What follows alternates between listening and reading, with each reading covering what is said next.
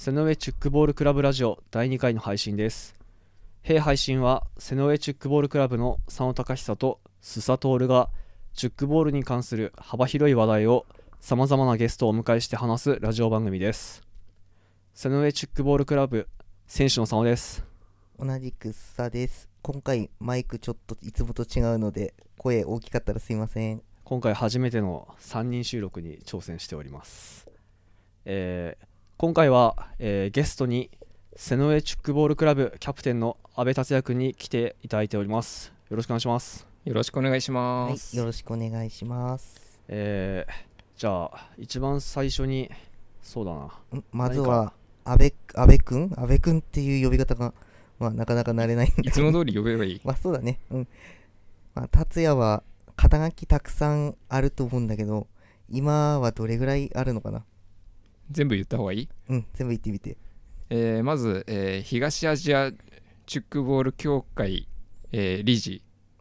プラス、えー日本チュックボール協会理事。あ東アジアチュックボール協会は役員だねただな、ううんんまあただのっていうかうん役員ね。うん。役員だね。でまあ日本チュックボール協会は理事。であとは、は、えー、瀬上チュックボールクラブ代表キャプテンうん。まあ、それはみんな周知だね。であとはまあ一応今のところまでは、えー日本代表キャプテンも兼任してます。に 2, 大会連続だったっけ？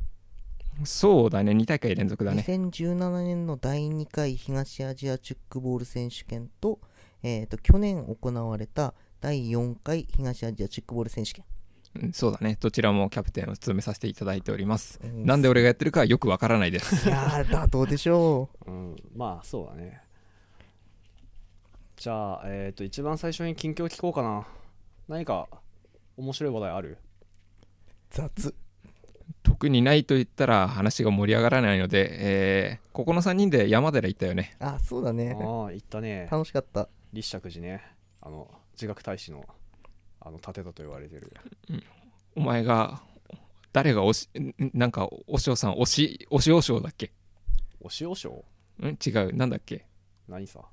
なんか大使につうんいてなんか熱く語ってたじゃないいあ、自学大使、うんああ、そうね。そうだよ。うん。ええまあ平安初期にね、創建した立派なお寺なんだけど、って話はまあ置いといて。まあでも不全あってよかったよね雨だったけど、その分他のお客さんも少なかったしうんあそこまで少ないのも珍しいんじゃないかなもうこのコロナの影響とね、あと雨っていう天気も相まって、ほぼ貸し切りみたいな状態の中、俺たちは、まあ、あの散歩ができたわけなんだけども、楽しかったよね。うん、うん。いい休日だった。まあ、雨の降る情緒のある山寺を旅してきましたよという話でした。はい。じゃあ本題行こうかな。えーじゃあ、瀬上チュックボールクラブキャプテンの、えー、安倍達也君に、まあ、今回は達也が、えー、とチュックボールにあの出会うまでのお話と、それから、えー、と達也は守備が、えーとりわけチームの中でもうまいので、えー何かこう守備のコツをお話ししてもらえたらなということでお呼びしております。じゃあ一番最初に達也は、えーチュックボールに出会った頃の話お願いします。出会った頃の話といえばまあここにいるみんなもまあ聞いてる人も大概はみんな分かってると思うけど、うんまあ基本みんな同級生が多いチームなんでやっぱ友達つながりで誘われて参加したっていうのは一番大きいねあ俺とほぼ同じ時期だったっけ？中学校2年ぐらいの時だっけ？うんそうだね。それでもスサよりもう少し遅いかな。あ俺の方が早かったんだっけ、うんそう俺と完全に同期なのでねジャイモン。おー。そこなんだ。覚えてないな、そんなつながりがあったの？初めて知った。ううん、多分ね一緒に初めて来たのがジャイモンと俺だったと思う。まあ確かね。俺と、えー菅野由紀選手と鈴木宏明、えー会長がやってたところにスサを読んで、まあ、そのスサから達也がに声がかかったって感じかな。そう当時はなんか夜に友達と体育館で遊べるってのがとにかく楽しくて。うん。まあ、うちなんかは特に夜の外出厳しかったからね。何かやっぱりそういう口実がないと絶対出れなかったから。あ普通中学生ぐらいだと門限とかも厳しいよね、まあ、当時元気だったから、まあ、24時間遊べるのであれば遊びたいと、うんいいことで。一生遊んでられたね、うん。まあ、いい口実だったっていうことだね。そういうことやねじゃあえっ、とそんな達也の話なんだけど、まあ、中学校やり始めた頃って達也は身長もあんまり大きくなくて、まあどちらかというとこうスポーツが得意なキャラクターではなかったっていうふうに記憶してるんだけど。もそうだね。身長は150センチあったかないかぐらいだったと思うよ。うん。その頃はまだ俺の方が高かったんだっけ、うんそう間違いなく。面白いことにあの当時達也を豆豆と言って、えーいじめていたスサの方があの身長逆転されるっていうね。そうそうまさかこんなに身長に逆に差がつくとは思わなかったな、う ん俺も思わんかったよ。そうだね。まあそんな運動が苦手だった達也だけども、えー今となってはキャプテンとして大活躍してると。そう驚きだよね。実際スポーツ始めまあスポーツは自体は大好きだったんだけどまあうまくはなかったしね。実際当時スポーツテストといえばハンドボール投げではなくソフトボール投げ。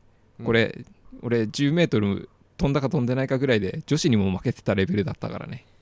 なんか最初センターラインまでボール届かなかったような気がしたな。いや絶対届いてないね。まずボール持てなかったからねほとんど。うん、投げ方とかがあんまり分かってなかったっていうのもあるだろうけど今はもう全然遠投とかできてるけど一番最初は本当にびっくりすることにもうハーフラインまでもボールが届かなかった。投げ方はすごく丁寧だったからまあ最初はセンターから始まったって感じかな。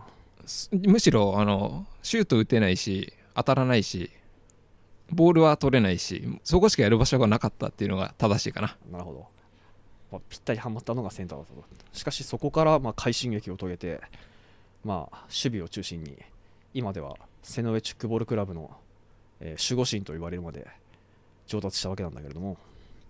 じゃあそうだね。じゃあ上達するきっかけって何かあったかな？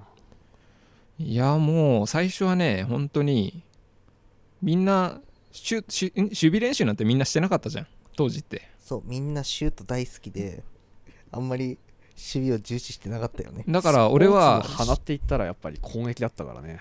だから俺はあのシュートできないから球拾いと称した守備をしてただけかなそこがスタートだった。そこがスタートだね間違いなく。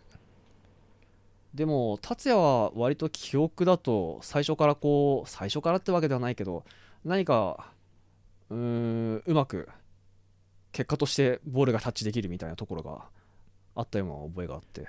多分それはまやかしだね。そうでもなかった。まやかしか。なるほど。じゃあそうだな。そんな達也が守備が上達するまでのプロセスってなんかこう話せるかな？いやもうひたすら反復練習だね。もうひもうボール多分シュ相手の相手のシュートというか多分シュートを受けた数は多分背の上の中だと間違いなく一番だと思うよ。それは自負できる。そうだね。一時期練習で守備やってんのが達也と他一人ぐらいだったもんね。いや多分俺しかやってないね。あ本当、うんそういうレベル。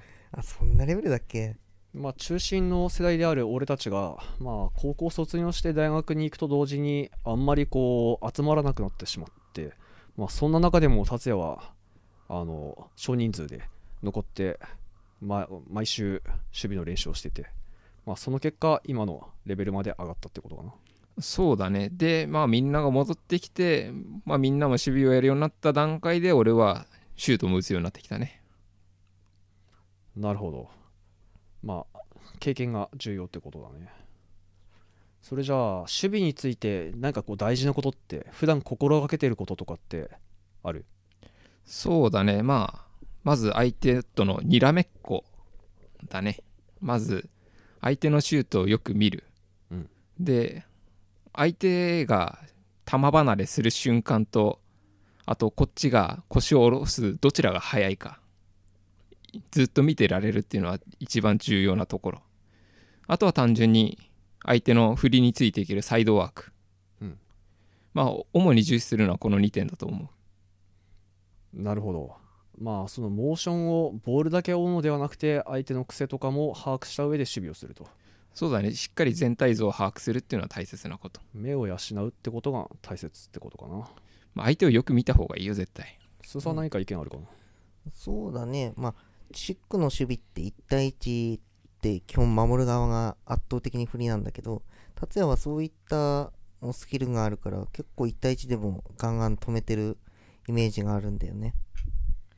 だからそれだけこの相手を観察する力とかサイドワークとかが重要になってくるってことなんだろうね。まあ実際よく見ないと初見の相手とかだと本当に見ないとわからないからねシュート、うん、どんなシュート持ってるか分かんないとなかなか守備もつきにくいからね、うん観察とそれをいかに早くフィードバックできるかが試合中に守備をいかに守備力を上げる守備守備率か。守備率を上げることにつながることだと思うよ。なるほど。まあ相手の手札を把握することが守備の一対一歩ってことかな。そうだね。まあ理想としてはもう第1クォーターの時点である程度把握することが大切、そうだね。なんか慣れてきたのは試合終盤でした。じゃあ試合終わってるからうんね、終わってるね。話は変わるけど俺は守備を普段やっていてこう顔面にボールが飛んでくる時とかそれから低めのボールに鋭く来た時とかにこう怪我が怖くてどうしても守備にこう積極的になれないところがあるんだけどもやっぱりチーム内を見ていると守備が上手い人たちっていうのはあーそういう怪我あまりしない人が多くて何かこう怪我をしなしなしにくい守備のコツってあるかな？守備につかない。それは最終手段だな。まあそれはまず選手を捨ててるからやめてくれ。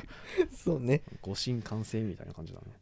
まあそうだね。まずしっかりと相手のシュートとす垂直って言ったらおかしいのかな。正面からしっかり球を受けることだね。指を。正面から受ける。だから変な角度からボールを取ろうとするから指を怪我したりする。うんうん。だまずはしっかりとまあ変な角度から入ったらそれは弾くだけになっちゃうボールは。キャッチにはならない、まあ、そこからキャッチできる人ももちろんいるけどそれは正直確率が低いからあんまりやらない。だからどんなボールにも瞬時に反応して適切にこう手を差し出せるから怪我が少ないってことなんだろうね。そうだね。うまああとやっぱり受け方だね完全に。怪我をしない受け方っていうのはやっぱり綺麗に取ること。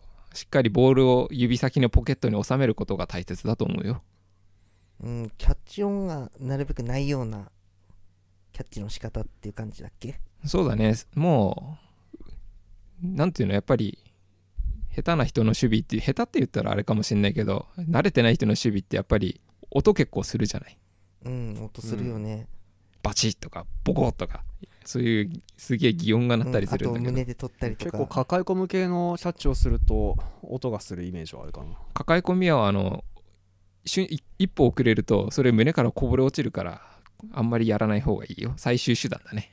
逆にイメージとしてはもう必ず手のひらで止めるっていう感じの方がうまくいくのかな？うんそうだね。実際あの指先で収める収められなかったらもうほとんど落として落としたと思っていいぐらいだよ。うーん。なるほど。ちなみに、えー1対1で普通にシュートを止めようってなった時にうーん手のひらを下に向けて構えるタイプとあと上に向けてる人っていると思うけど達也はこれどっちタイプ？もうそれはもう相手のシュートを見て判別するよ。ああってことは決まった守備の体勢ってのはなくて、まあ、相手のその手札と相談して変えるってことうん。まあよく見てるとやっぱり高めに来るか低めに来るかっていうのはある程度は把握できてくるから。うんうん低めに来るときはもちろん最初から低めに下からすくい上げるような守備にするしもうこれは間違いなくもう飛んでくるようなボールだなと思ったらもう最初からむしろもうもう立ち位置をまず後ろに下げるからね、ああまあ確かにね。高めのボールが来ると至近距離だと危ないからね。うん、しかも後ろの方が取りやすいしね。早めの見切りが必要ってことなのかな。そういうことだね。まあ1対1だと結構攻め側も余裕がないことが多いから達也ぐらいの洞察力があればコースの判断も容易にできると思うから結構1対1でも止められてるイメージがある。うんまあ、守備につく時っていうのは結構腰を深めに落として、まあ、左右と上とを警戒すると思うんだけれども。腰を落とすのは最終手段最後の最後だよ。お。ということはどちらかというと腰を上げて構える。いや腰を落とすのはもう相手のシュートがここに来るっていうのを確定した時。さっきの話とかぶるけどやっぱりこう状況によって柔軟な守備の体制っていうのが必要になるってことかな。そうだね。だってあのパスパ相手がもしパスだったらもう腰落としてたらもうどうしようもないじゃない。確かに。速いスカイプレーンについていくためにはやっぱりパスだった場合すぐに守備位置を変えなきゃいけないからそれに対応できるような守備の仕方っていうのが必要だと思うんだけど腰を落としちゃうと次の行動が遅くなるけど逆に腰が高くても今いざシュートが来た時に反応しにくくなると思うんだけどその辺の判断ってどうしてるのかな？その辺はねやっぱり難しいところではあるけれどももう自分的にはそもうそのまま取ったりもするね実際。ただ、まあ、どっちが来るかもわからないから、まあ、そうなるとね守備率は実際下がっちゃう本当に。ただ、あのどっちにも対応できるようにするっていうことがまず大切だと思う。素通りっていうのが一番ダメなことだから最低でも触る、シューターもねやっぱその辺見て気をつこうと思って打ってくるから。まあ、ある程度のそのバンドを決めるというかどの辺に来るかっていうところを予測しておいてその中である程度のブレは経験で補うって形になるのかうな、んそうだね。あとはまあ俺はこれはか完全に個人的なあれだけど俺ってあのまあ他の人に比べてまあ身長がそれなりにあって腕が長いリーチがある。うん。だからねあの多少高めでもね結構下まで届いたりするんだよねなるほどね、まあそういう身体的なまあ特徴も生かしてるっていうのは一つの俺の強みでもあると思うよ。そうそう一足で90度ぐらい一気にカバーできちゃうから左右に振ってもういないなって思って打っても届いたりとかするよね。うん。まあ、サイドワークもね身軽で速いし俺なんかは結構守備をするときに癖で片足を片膝をつくことがあるんだけどまあ達也の意見的にはこれはバットってことだね。そりゃそうだ。フォームとしては本当は正しいんだけどね。一番最初の初心者とかはむしろそうやってしっかり守るイメージを身につけてほしいんだけどうん。結局国際試合クラスになってくると相手のスカイプレーが本当にもうパスとかが速くて上手くてもうそんな腰を落としてたんじゃ対応できないような感じになっちゃうからね。そう腰を落として守備できれば何の苦労はない。ただそれをさせてくれないのがスカイプレーだ。そう上手いチームはみんなやってくるからね。もし最初にこう初めてこう初めてっていうか初心者に教えるときに達也的にはその低めに腰を落として守備をさせることを勧める。それともどちらかというとこうフリーに置けるようにちょっと高めに重心を置くこ置くように進める、まずはねあのまず取る感覚っていうのを養ってほしいからうん、まあそれは腰を落としていいよっていうまず間違いなく取れる球をしっかり取ろうっていう。それが一番大切。あとはまあその次それ以外はまあ2の次だね。とりあえず。まああくまでこれは俺だけどね。俺の判断だけど。うん、まあ一個人の意見として。そうだね。まあ、達也の話を聞くとまあ、まあ、シュートを打つ側も手札があるって話はしたけれども達也も守備にはある程度のパターンとして手札があるっていうことでいいのかな。そうだね。まあこれもやっぱり俺個人的なスキルになっちゃうから何とも言えないんだけど。まあ俺なんかはやっぱりやっぱ腕のリーチを生かして相手のボールを絡め取ったりするから。うん。まあこういうのはあんまり他の人には参考にはならないと思う。いやどうかな？まあでも達也はあー背の上チュックボールクラブの中でも特にこう柔軟性に長けた選手でめちゃくちゃ体が柔らかいんだけど、まあ、そういう風な柔軟性っていうのも脅威に生かせてるというところはあるかなうんそうだね。やっぱりまあその柔軟性がないとまずその絡め取るっていうのができない、うん。あとは急なボールへの対応。あとは変な体勢でのキャッチっていうのはやっぱり柔軟性は特に必要になってくると思うよ。うんたまにすごい体勢でボール取ってるからね。確かに。そしてなんか背筋を痛めたとかなんか聞いたことないこと言うもんね。うん。えエビ釣りになりすぎるんだね。守備で背筋痛めるってなかなかないからね。うんそうだねうん、でもああいうのね撮っててね楽しいよ。うん。うんああいうなんかギリギリの勝負を制した時の達成感っていうのはすごいありそうな気がする。そう。周りの士気も上がるしね、確かにうんね、えそれ取れんの？って相手びっくりしてるもんね、うん、だってそういう風に撮ったら仲間もおやってくれたなって感じになるじゃん。そうそう本当は失点になるところでね、うん。味方ボールで攻撃できるんだから、そりゃ好きだって上がるよ、うん、雰囲気やっぱり変わるからね。でうん、ただ撮るんだじゃなくてやっぱりねこうドラマチックに撮るっていうのはね まあ士気が上がるた要因にはなると思うよ。そうそう達也クラスの守備って結構取れないようなボールとかも取ってくれるから味方としてはすんごい頼もしいしそれこそ士気も上がる。まあシュートの種類もあるし、まあ、左右に振られて体の体勢を崩す時っていうのは守備は往々にしてあると思うんだけどもそんな時でも柔軟性を生かせば、まあ、多少無理な体勢でも安定したキャッチができるってことかな。そうだね。柔軟性プラス体幹だねやっぱり。体をしっかり、まあその柔軟性を支えないといけないからね。なるほど、まあ、つなぎ目だからね、あと怪我も少なくなるよね。達也すごい怪我は少ないイメージ。まあ、確かにイレギュラーなことで怪我してる姿ってあんまり見たことないかもしれないね。まあそうだね。まあ怪我には気をつけてるしね。大きな怪我ないよね。多分骨折したこととかもないよね。骨折あるよ、そうだっけ？うん、まあスポーツである以上多少のねリスクはつい去年やったばっかや。あるしあれ？まそうだっけ？ポジション上キャッチャーっていうのはねちょっと危険にされされやすいからね。ただ、えーまあ、今後あの守備を伸ばしたいっていう人はあの柔軟性を上げると、まあ、より守備範囲が広がるという話かな。そうだね。今後まあ守備を伸ばしていきたいって人はまあとりあえずねとにかく自分から率先して守備に入ることが大切だね。うん。逃げちゃダメ。まあ、日常的にねあの至近距離からボールが飛んでくるってことは、まあ、まずないから、まあ普段から練習で積極的に守備をする機会を増やすことが大事だね、うん。そうだね。何度も何度もめげずに取れなくて最初は取れなくていいんだよ。みんな取れないから。うん。でも続けていくうちになんとなく分かってくる。それが人間だ。なるほど、まあ、学習していこうと。ちなみに達也は、えーとまあ、ひ1対1で守備をするっていうのはかなりリスキーというか、まあ、か分の悪い勝負になると思うんだけども。まあそんな想定にはそそんな条件にはしたくないよねまず。その状況になった時点で割とちょっとあれだけどね。何かそういった時のための組織的な守備の進めってあるかな？まあしっかりとあれだね。全員そのポジションにとらわれることなくあの各々がいろんなポジションに入れるっていうことが一番大切だねそうだね。一番近い人が空いたところに入れるのが一番いい守備だよね。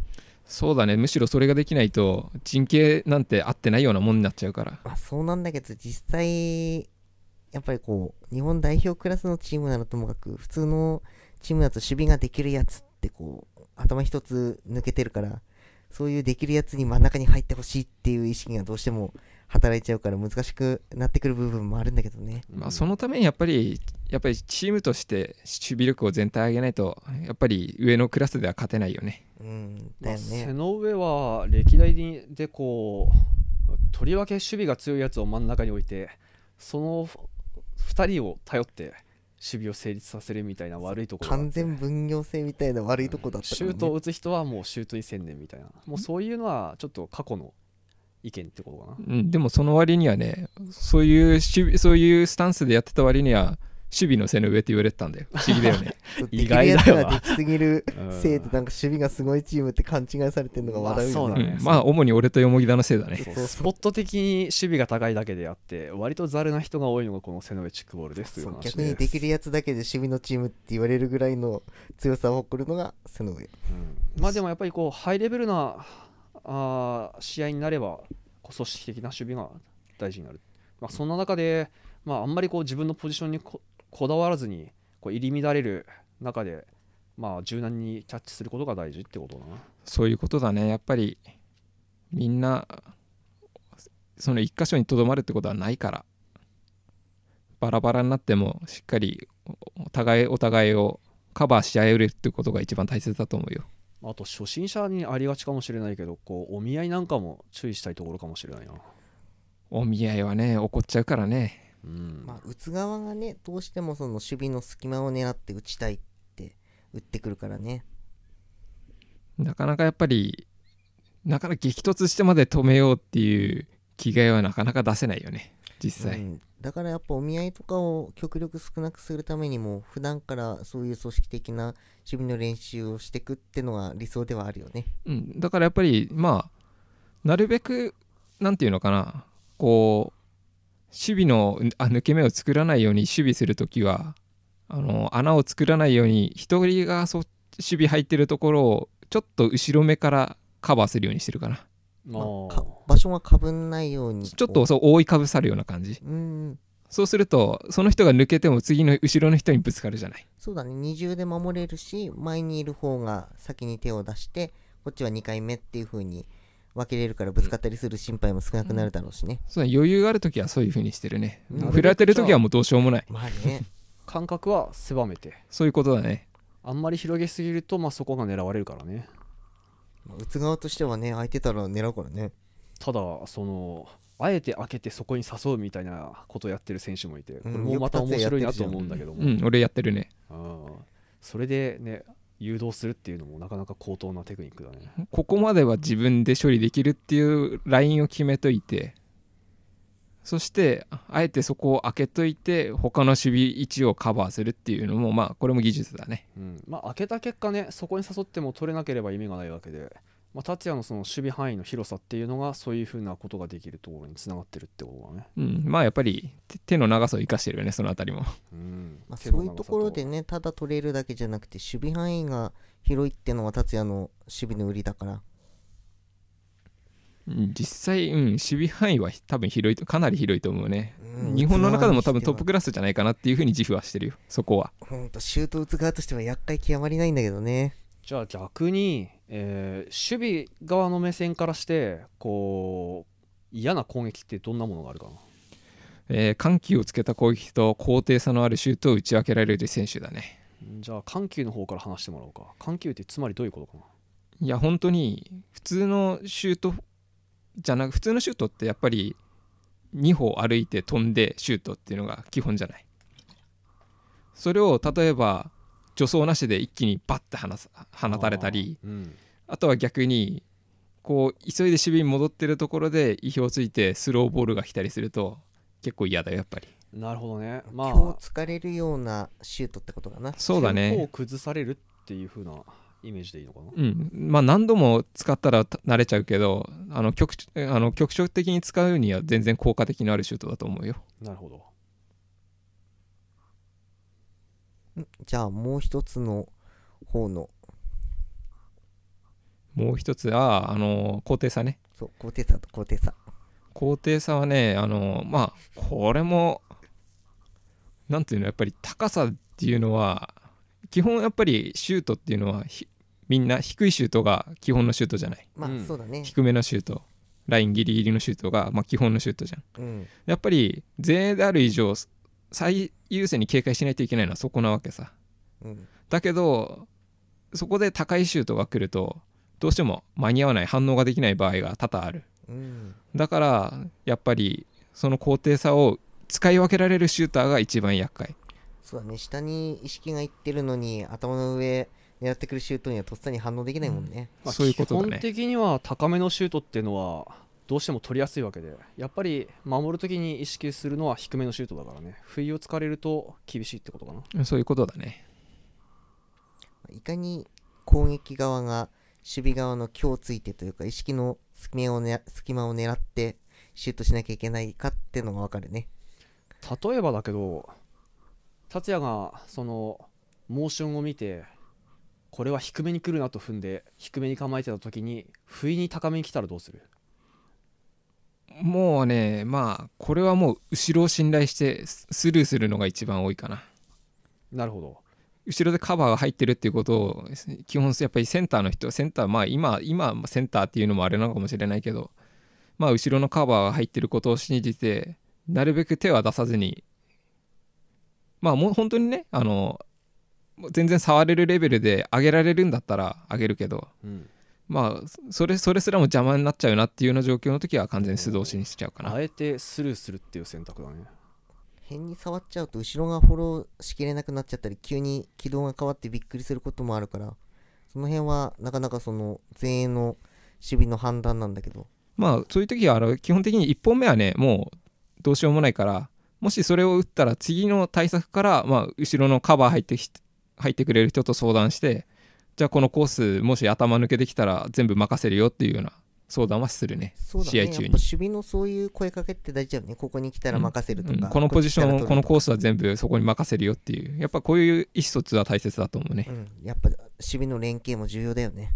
前列の3人に頼り切らずセンターとあと逆サイドの人たちも全員で守備をするってことが心がけとして大事ってことだ。ねそういうことになるね。まあみんなで守備しないとコートは広いからね。なるほど。それじゃあ最後に今後の目標について話してもらおうかな。目標まあまあ直近っていうかまあこ継続的な目標としてはまず日本一を常に継続したいっていうところ、うん。まあなかなか行ったり来たりまあと愛知の富山もとやっぱすごい強いチームだからでなかなか。強いチームだしいいライバルだから、まあ、彼らがいるから我々が頑張れてるっていうのもあるけどやっぱり勝ちたいよね。うん、だからやっぱりなるべく継続的に1位をまあ日本一を取れるような状況にしてまあチュックボールとして全チュックボール界として全体的な目標としてはやっぱり世界大会に出場するっていうことが一番の目標かな。世界大会に出場するための条件っていうのは？世界大会に出るにはまず、えーそのアジアでも何地区か分かれてるわけ。東アジア、うん。東南アジアなどいろいろ分かれてるんだけどその地区ごとにある一定の成績を収めないと世界大会には出れない。ただそのうち我々日本が所属している東アジアチュックボールっていうのは世界でも多分トップトップとも言ってもおかしくないぐらいレベルが高いわけさ。うん。まあ何にせ世界一の台湾世界上位のマカオ香港がいてそこを崩すのは正直至難の技すぎるんだけどまあいつかそこの一角を崩してワールドゲームス世界大会に出れることが目標かな。サッカー的に言うんだったら死のブロックだね。まあそうだね。もう世界ランキング一桁台が ゴロゴロしてるから逆に東アジアで1位になれたら世界大会でも優勝できちゃうよね。まあちなみねに世界大会に出るためにはその地区で1番じゃないとダメなの？いやもう多分実際3位ぐらいに入れば大丈夫だと思うよ。まあその3位すらもなかなか大変ってこと、うんまあ実際上位3位がマジで世界ランキング一桁のチームだからね全部。なるほど。まあでもそうだね。日本がいつか世界に行って活躍できる日が来るといいね。まあねなるべく長く選手を継続して自分が経験したいところではあるけどね。うんそれとじゃあ達也にとってのチュックボールの魅力って何かあるかな？魅力、まあ、まあ最初にも言ったけどお俺みたいに全くスポーツができない選手でも今こういう風に世界と戦えるレベルにまでなってるわけなんだからみんなスタートは一緒。初心者から始まるわけでこんなスポーツだしね。うん。だから自分がダメだと思わずに継続してやれるやればいつか道は開かれるっていうスポーツだと思ってるよ。なるほど。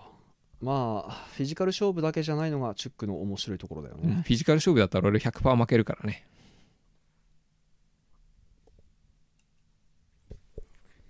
まあそうだね。達也は本当に背の上も進行チームで最弱のチームの、まあ、一番下ではないと思うけども、それこそ一番下ぐらいからもう世界に通用する選手にまで上り詰めたわけだから、うんもう一番の出世頭だよね。豊臣秀吉みたい。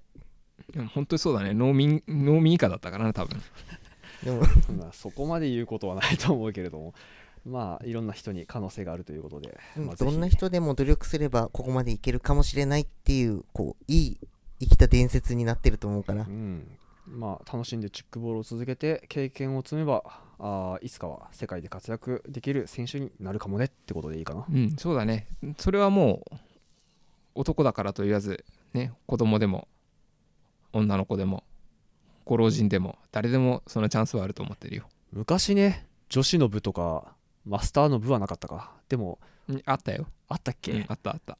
でもそういうねクラス分けされてたんだけどまあ年々減ってってしまったからね。まあでも世界ではまだまだ女子チームだって世界大会だってあるし、うん。